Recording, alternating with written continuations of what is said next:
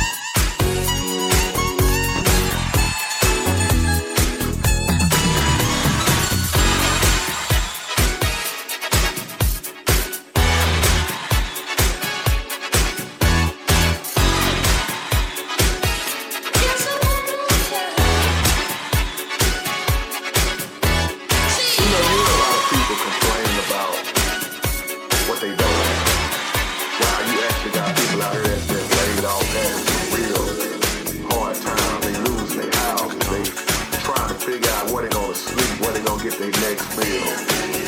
I mean, you name it, it's going on. When you get to looking at people that really have stuff versus the ones that's really struggling and trying to hold on to what they have. And I'm just reflecting on growing up. Seemed like the less that we had, we was at our best. This is real what I'm talking about, and this is a wake-up call. We shared more when we had less.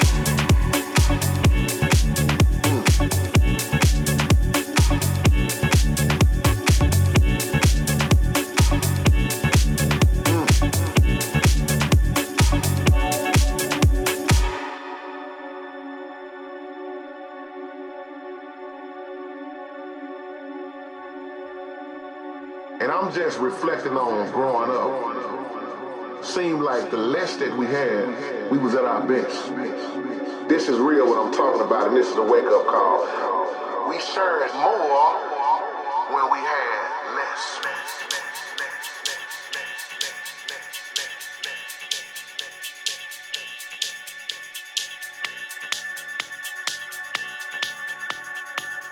It's a blessing what you have right now.